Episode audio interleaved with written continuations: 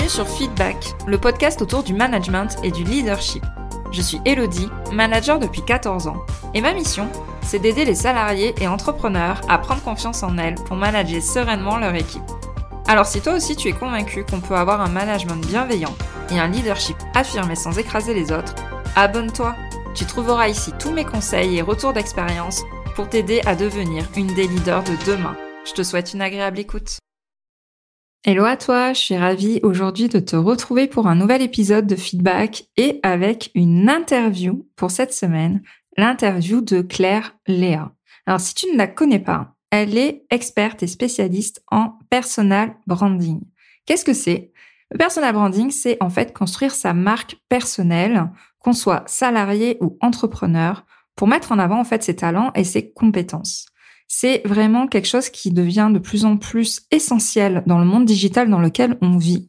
Donc, c'est une interview qui t'attend, mais bourrée d'astuces hyper concrètes, que tu sois en recherche de poste, en reconversion ou même salarié dans ton poste et tu n'imagines pas encore changer d'emploi. Elle explique vraiment ce qu'est le personal branding, ce que ça peut t'amener dans ton métier, dans ton expérience, dans ton entreprise actuellement, comment l'utiliser au mieux? Et elle nous dévoile toutes les astuces d'anciennes recruteuses qu'elle peut conseiller actuellement à ses coachés, mais également dans ses posts LinkedIn, etc., là où elle est très active. Vraiment, cette interview est incroyable de qualité et de valeur donnée. Je te souhaite une agréable écoute. Bonjour Claire Léa, merci beaucoup d'avoir accepté mon invitation pour euh, bah, être interviewée sur mon podcast. En fait, on se connaît depuis pas très longtemps. Oui, c'est toi qui m'avais contacté euh, à l'époque pour qu'on puisse échanger, prendre un petit café visio ensemble et on a matché au niveau des personnalités et des thématiques qu'on aborde.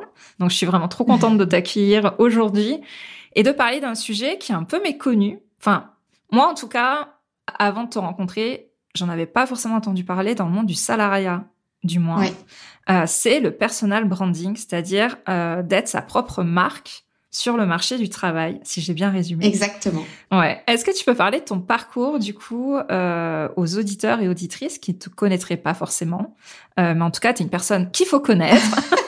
qu'il faut suivre sur les réseaux. Donc, si tu peux faire ta présentation. Oui. Alors, déjà, merci euh, de m'accueillir sur ton podcast. C'est un plaisir de venir partager euh, autour de tous ces sujets. Donc, effectivement, moi, je suis issue du recrutement. Euh, donc j'ai travaillé pendant sept ans en cabinet de recrutement, en start-up et à mon compte.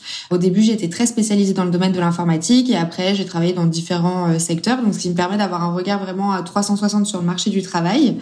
Et euh, il y a quatre ans, j'ai créé Tilt Recrutement, donc à travers euh, bah, marque à travers laquelle je propose un service de coaching personnalisé pour les salariés qui souhaitent donner un nouvel élan à leur carrière.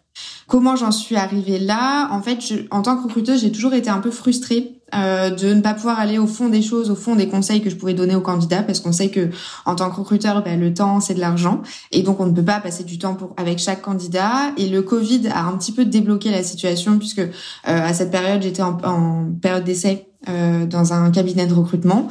Et ma période d'essai a été arrêtée comme tous les euh, toutes les personnes du groupe. Et donc j'ai continué à prendre la parole sur LinkedIn, à donner des conseils euh, aux candidats pour garder la tête haute durant cette période un petit peu compliquée. Et de fil en aiguille, il y a une, deux, trois personnes qui m'ont demandé de les accompagner. Et donc avec euh, avec ces personnes-là, j'ai réussi à co-construire mon offre de coaching que je mets à disposition euh, de mes clients aujourd'hui. Super, merci pour ton parcours et l'explication de qu'est-ce que tu fais aujourd'hui. voilà, donc on arrive au concept de personal branding. Oui. Est-ce que tu peux nous expliquer qu'est-ce qui se cache derrière, euh, qu'est-ce que ça veut dire le personal branding, et notamment quand on est salarié ou dans une entreprise? Oui. Alors, le personal branding, c'est l'art de parler de soi, comme si on était une marque, donc comme tu l'as dit tout à l'heure. En fait, l'objectif, c'est vraiment de contrôler ce que on va, les informations qu'on va véhiculer sur nous, plutôt que euh, de laisser un peu au hasard ou la place au subjectif euh, de la part du recruteur ou de son employeur, bah là on maîtrise vraiment euh, ce que nos interlocuteurs vont retenir de nous, à savoir nos forces, notre expertise, euh, notre positionnement, peut-être les sujets de prédilection sur lesquels on va particulièrement prendre la parole, et ça nous permet vraiment voilà d'être de maîtriser de bout en bout notre position et surtout d'avoir une position d'offreur et non pas de demandeur.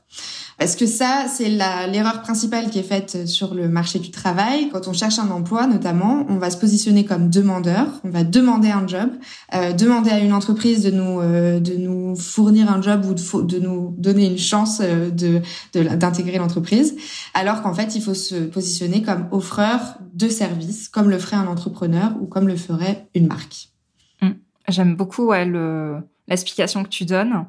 Euh, c'est vrai que moi j'ai beaucoup recruté aussi dans l'entreprise où j'étais et j'aime bien dire comme conseil euh, n'hésitez pas à mettre en avant les bénéfices que vous apportez à l'entreprise qui vous recrute. En fait, les personnes sont des talents, donc il faut montrer les talents qu'on a, les compétences qu'on a et comment est-ce qu'on peut aider l'entreprise, voilà, à atteindre euh, bah, les résultats, etc. Donc c'est comme tu dis, c'est d'inverser la relation, mais c'est vrai que je l'avais pas forcément vu comme ça. Exactement. Et pour toi, ça fait vraiment une différence au niveau du recrutement? Complètement. Parce que quand on est recruteur ou quand on est un employeur, on a une problématique particulière et on recrute quelqu'un pour combler un besoin. Donc quand on a un, un, ou des candidats qui viennent en nous disant je recherche euh, un poste euh, payé tant avec euh, tel avantage et telle mission, bon bah du coup ça répond pas forcément à notre problématique. Il faut vraiment se focaliser sur le besoin de son interlocuteur. Et donc, si on a une approche en disant, vous avez besoin, par exemple, d'un commercial pour développer votre chiffre d'affaires et moi, j'offre un service de business developer. Euh, c'est une expérience que j'ai acquis pendant six ans, que j'ai, enfin, que j'ai fait dans tel ou tel secteur. Bah, de suite, notre interlocuteur va être beaucoup plus intéressé et va avoir envie de poser des questions euh, sur cette euh, sur cette expertise. Donc, il faut toujours penser à la preuve par l'exemple et à la valeur ajoutée qu'on peut apporter à son futur employeur. Et alors là, je me mets dans la tête de plein de personnes. Ouais. En mode, ouais, mais je vais arriver en mode gros sabot, euh, j'aime pas me mettre en avant, euh, enfin, tout ce qu'on peut se dire par rapport à ça, j'aime pas me vendre et tout. Qu'est-ce que tu réponds aux personnes qui te disent ça? Alors, il y a deux choses. La première, c'est que j'ai souvent eu des personnes qui m'ont dit "Moi, je veux pas euh, me mettre en avant ou travailler mon personal branding parce que j'estime que on viendra me chercher pour ce que je sais faire. J'ai pas besoin de le mettre en avant." Sauf que euh, sur un marché ultra concurrentiel et aujourd'hui c'est d'autant plus vrai qu'on est en crise économique donc euh, la situation est d'autant plus tendue. Comment voulez-vous qu'on sache ce que vous valez si vous ne le mettez pas en avant? Donc ça c'est la première chose que je réponds et en fait euh, bah, la réponse elle est claire.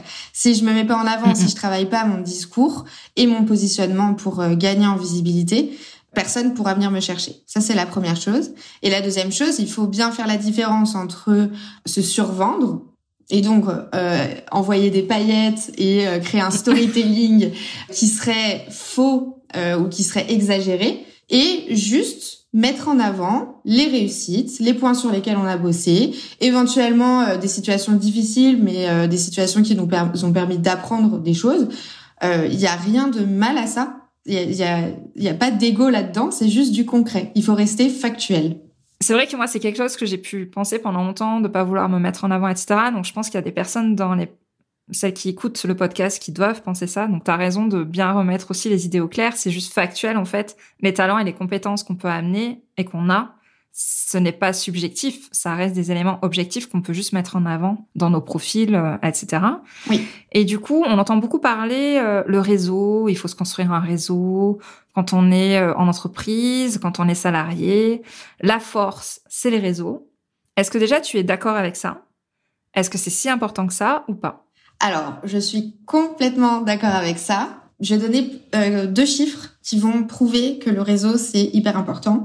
Le premier, c'est un chiffre euh, de Hervé Baumeller, je sais pas le, prononcer, mais euh, qui a écrit le livre Trouver un job grâce au réseau, et il cite que 75% des emplois cadres sont confirmés grâce au réseau. Et plus l'expérience augmente, plus l'âge augmente, et plus ce chiffre augmente aussi. Donc ça veut dire que au plus vous avancez dans votre carrière et au plus euh, vous avez de chances de gagner un job grâce au réseau.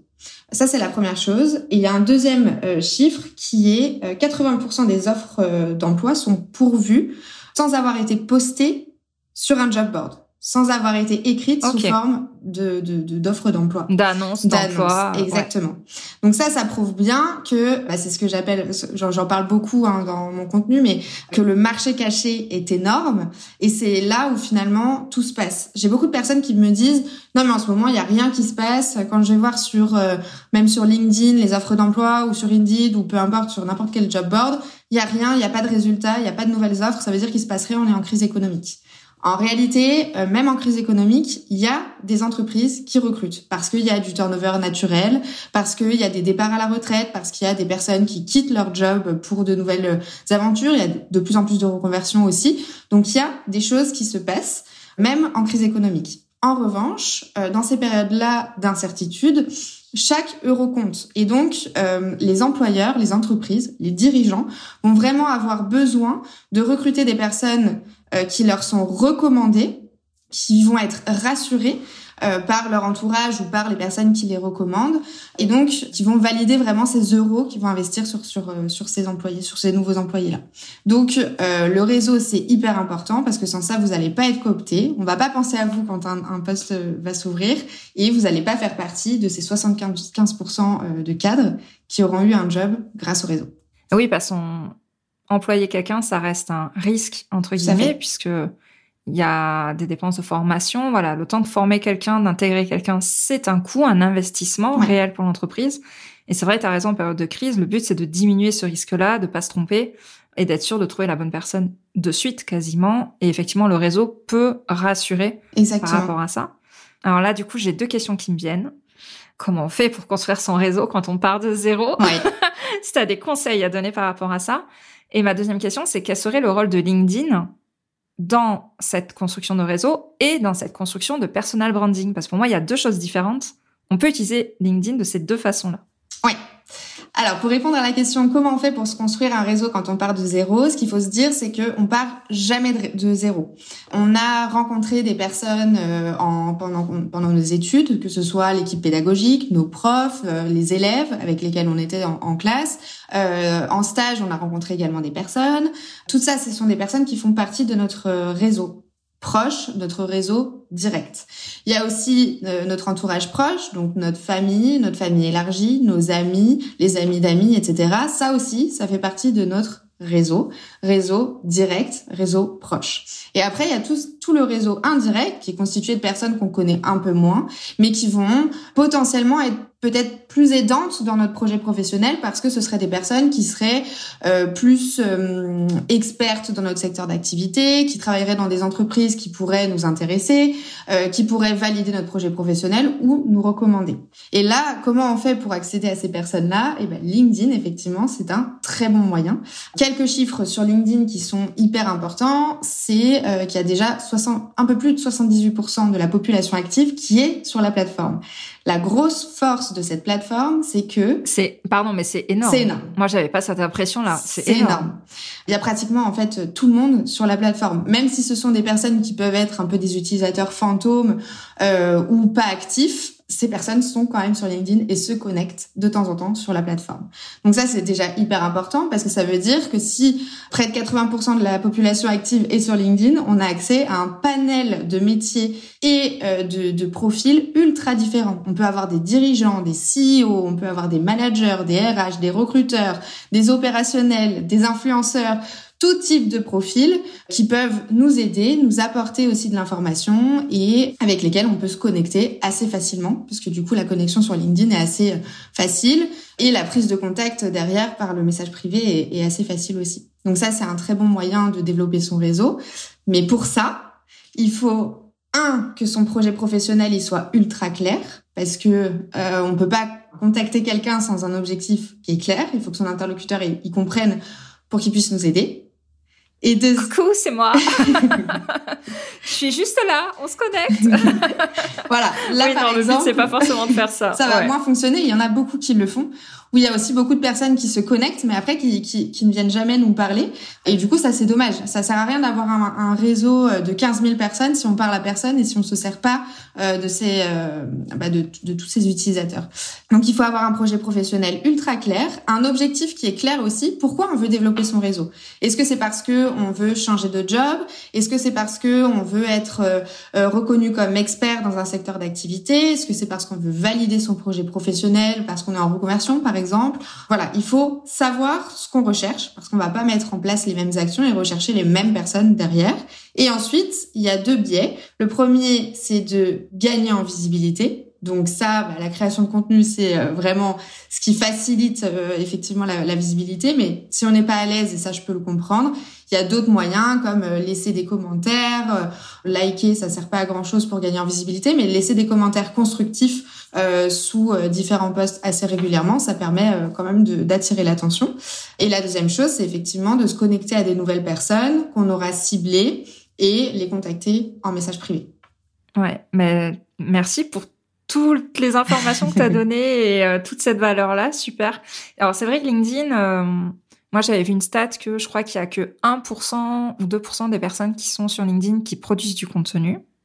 Donc si on veut vraiment gagner en visibilité, montrer son expertise et attirer du coup des recruteurs ou autres, on peut prendre la parole sur LinkedIn et parce qu'il y a très peu de gens qui le font oui, au final. Tout à fait. Mais juste effectivement poster des commentaires et des commentaires vraiment orientés euh, euh, discussion et pas juste voilà coucou c'est moi comme je disais tout à l'heure en rigolant mais le but c'est pas de faire ça non plus en commentaire. Oui. Si on engage vraiment la conversation et qu'on amène quelque chose de pertinent et de valeur, ça permet aussi d'être reconnu, contacté et de créer des connexions avec d'autres personnes. Ouais. Le commentaire est vraiment sous-estimé euh, sur LinkedIn. Complètement. D'autant plus que quand on poste un commentaire, on se rend visible euh, auprès de toute la communauté, de tout le réseau de la personne qui a posté. Donc, on peut euh, dupliquer, tripler la visibilité et effectivement accéder à des personnes auxquelles on n'aurait pas forcément pensé. Mm, mm. Pareil, j'essaye de me mettre dans la tête d'une personne qui est en train de nous écouter parce que toi, tu postes sur LinkedIn. Moi, ça m'arrive quand je suis en forme.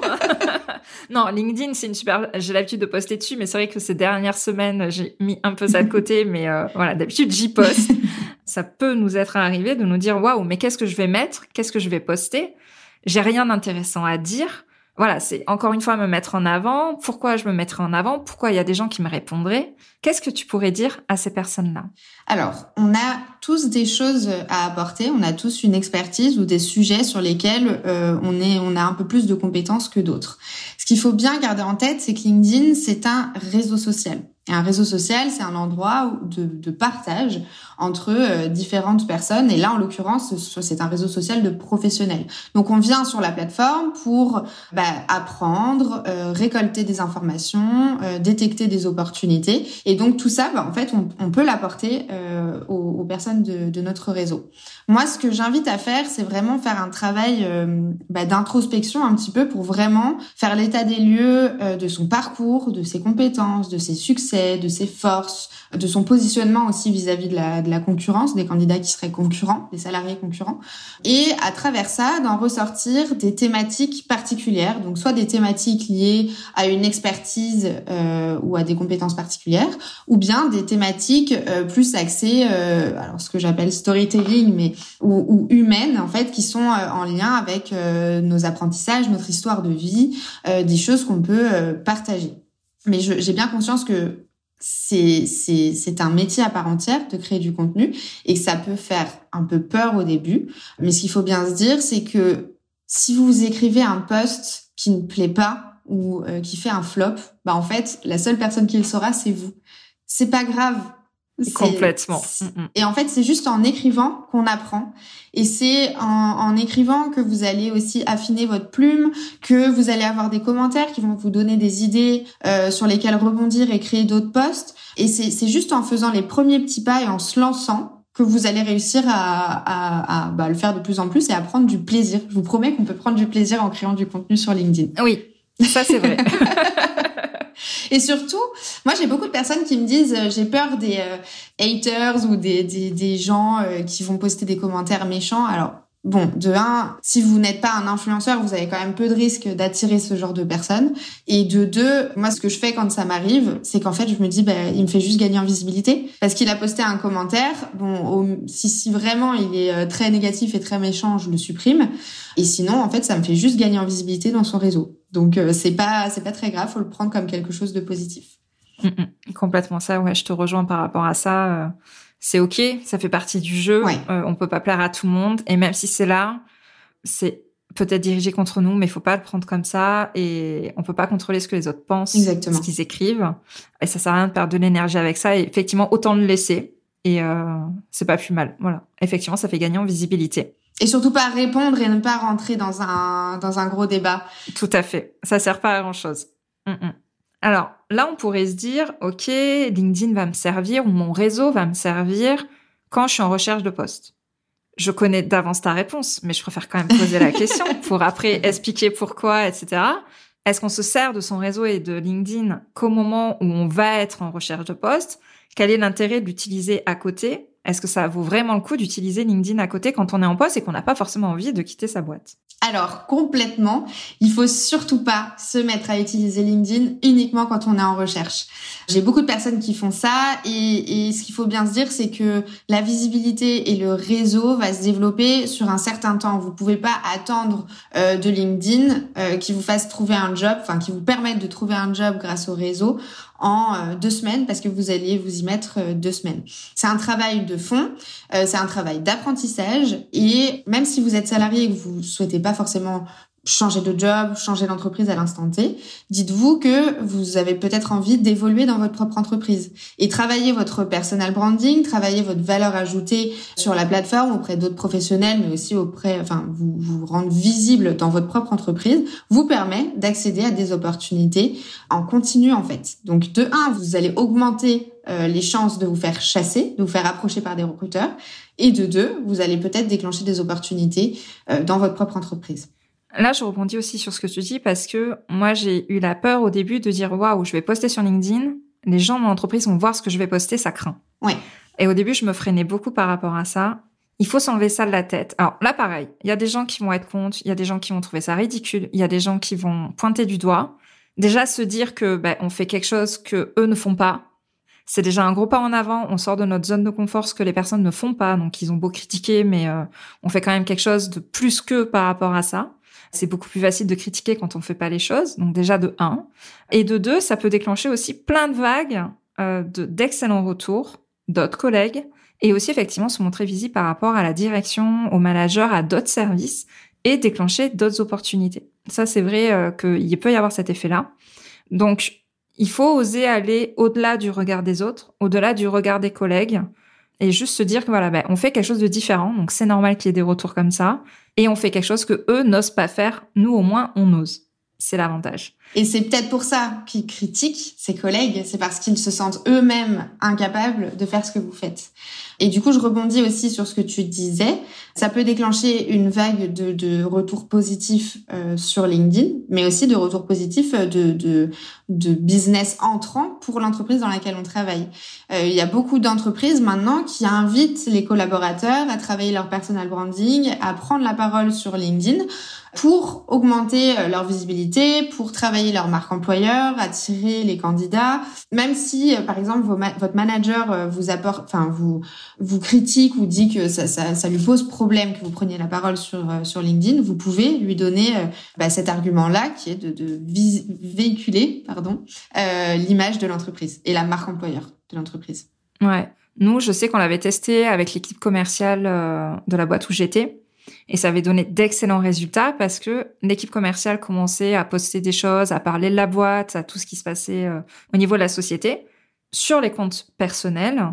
Donc de un, ça mettait en avant nous ce qu'on faisait en tant qu'entreprise, ça mettait aussi en avant la commerciale qui le faisait. Et effectivement, ça participait un peu à cette image de marque employeur, etc. Et ça avait d'excellents retours. Je sais qu'il y a vraiment des entreprises, c'est limite euh, un service par jour qui poste. Tout à fait. Enfin, je sais que des fois ils ont mis des calendriers par rapport à ça euh, et ça fait vraiment partie du jeu euh, de la marque employeur. Et du coup, nous, en participant à ça via notre compte personnel, on gagne aussi en visibilité, en crédibilité sur notre poste euh, et notre expertise à ce poste-là. Exactement. Ok, ben merci beaucoup ouais, pour toutes ces précisions.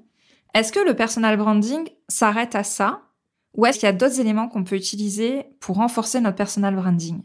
Alors, le personal branding, c'est vraiment tout ce qui concerne notre propre personne et comment on va euh, le mettre en avant. Donc par exemple, ça pourrait être euh, un slogan, ça pourrait être euh, un mantra, ça pourrait être euh, une couleur qui serait associée à notre photo de profil ou notre photo de couverture, ça pourrait en fait le, le personal branding, c'est juste un moyen de véhiculer ces idées et de les organiser, je trouve.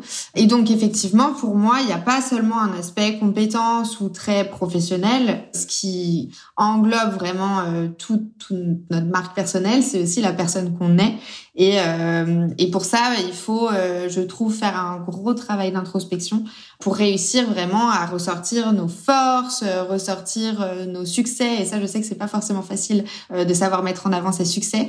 Et du coup, être capable, encore une fois, de se positionner sur le marché par rapport euh, aux, candidats et aux salariés qui seraient euh, nos concurrents. Et euh, une dernière question avant d'arriver aux questions de la fin, plus en dehors du thème. Peut-être qu'il y a des personnes qui nous écoutent et qui se disent, bon, Claire Léa et Elodie, elles sont bien gentilles, mais ça a l'air d'être du beau blabla théorique. Moi, j'y crois moyen.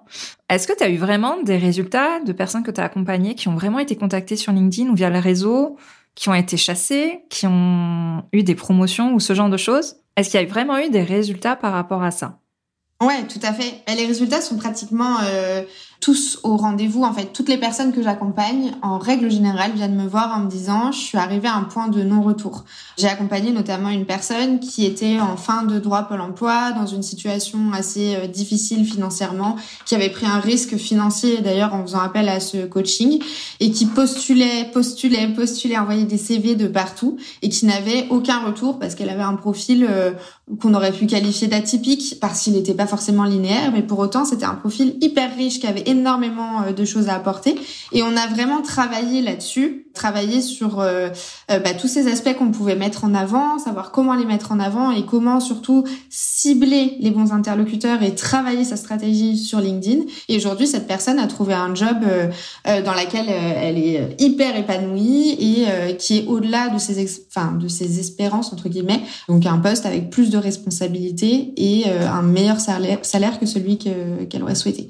Mais j'ai plein d'exemples comme ça. En fait, euh, la recherche d'emploi classique qu'on nous apprend à l'école, à savoir un CV et une lettre de motivation qu'on envoie en masse, euh, c'est juste un moyen de s'épuiser, je trouve. Alors c'est vrai que quand j'ai commencé moi le coaching, je conseillais beaucoup là-dessus. Et finalement, moi en tant qu'entrepreneur, je, je me suis rendu compte que j'avais accès à plein de formations, plein de, de données liées au marketing digital, au marketing de soi, se positionner, savoir vendre son service, savoir euh, mettre en avant euh, ses forces, etc. Et finalement, quand on est en, en recherche d'emploi, on nous apprend juste à faire un CV un peu maladroitement, pardon, faire euh, une lettre de motivation, mais on se dit de toute façon elle sert à rien donc copier-coller là et puis euh, vous l'envoyez. Personne vous en... la liste. Exactement. Envoyez-la en masse et puis peut-être sur un malentendu ça va marcher.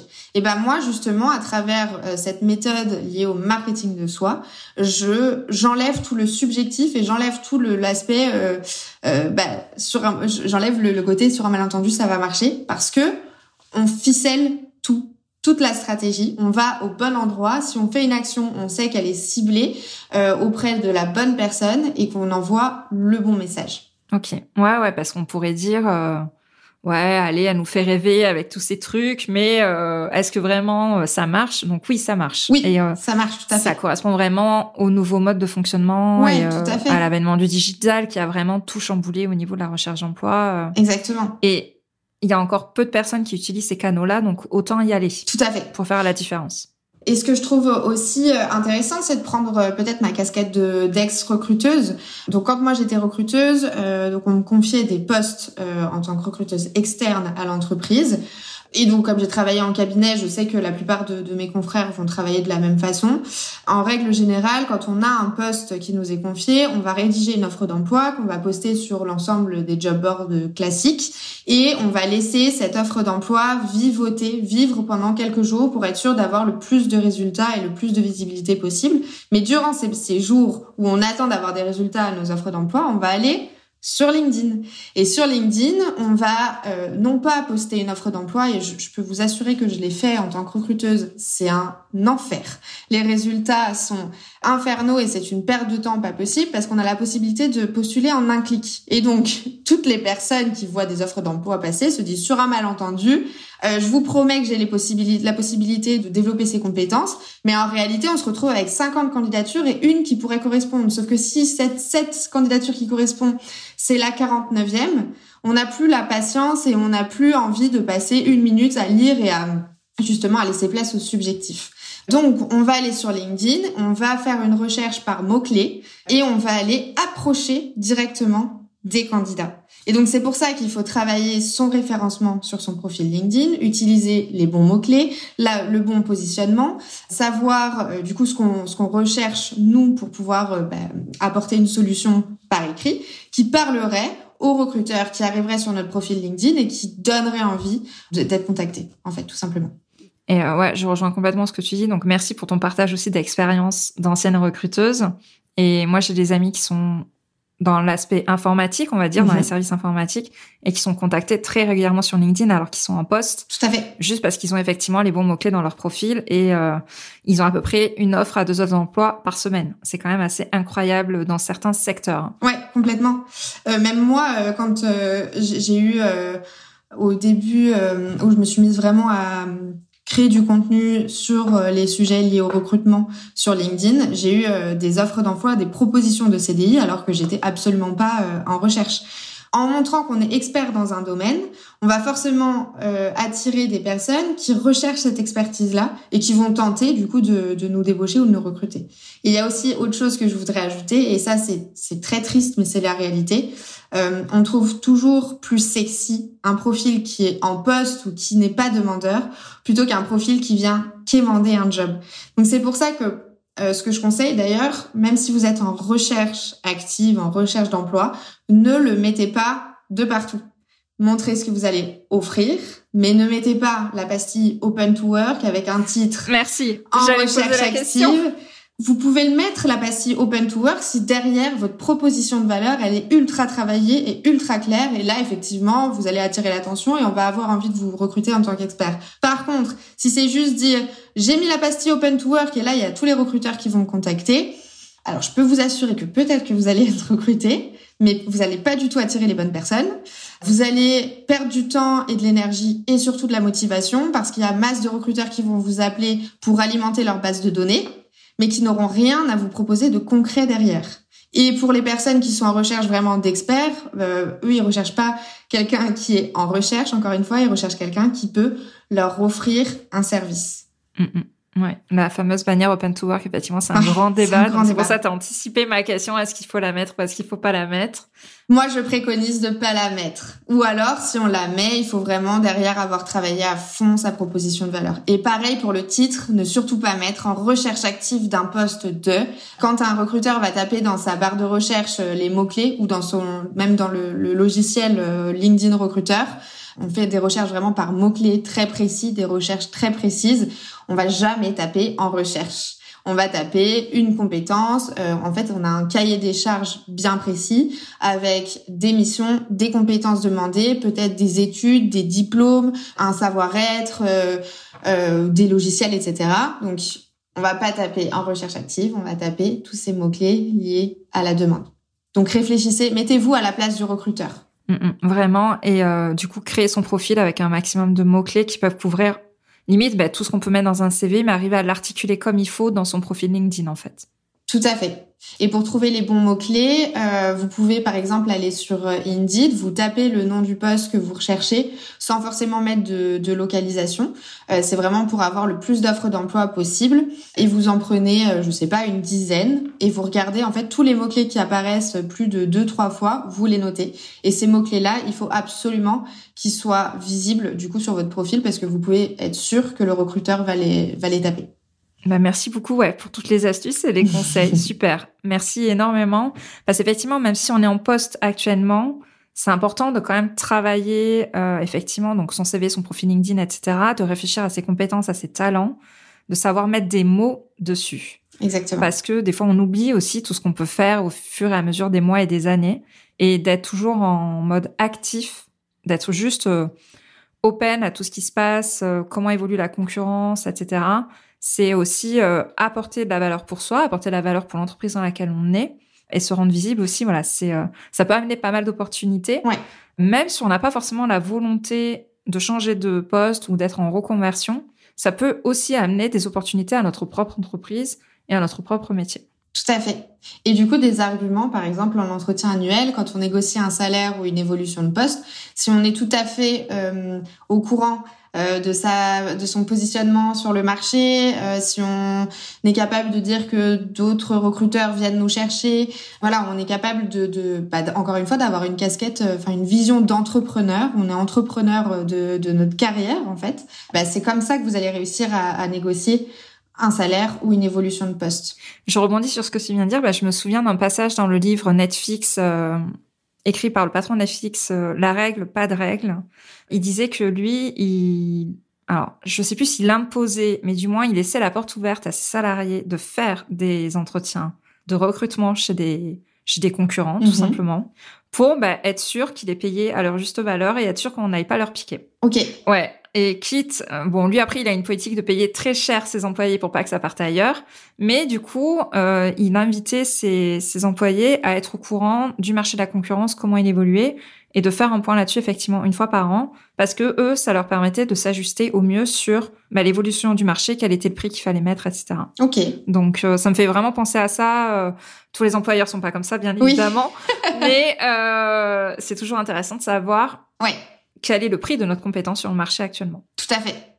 Alors ça, c'est en tant que recruteuse, je l'ai beaucoup vécu euh, de faire passer des entretiens à des candidats, d'avancer dans les processus et puis finalement de me rendre compte à la fin qu'ils ne voulaient pas vraiment partir, mais juste voir la valeur qu'ils avaient sur leur marché. Alors attention à pas vous griller en faisant ça euh, auprès des recruteurs ou de, de futurs employeurs.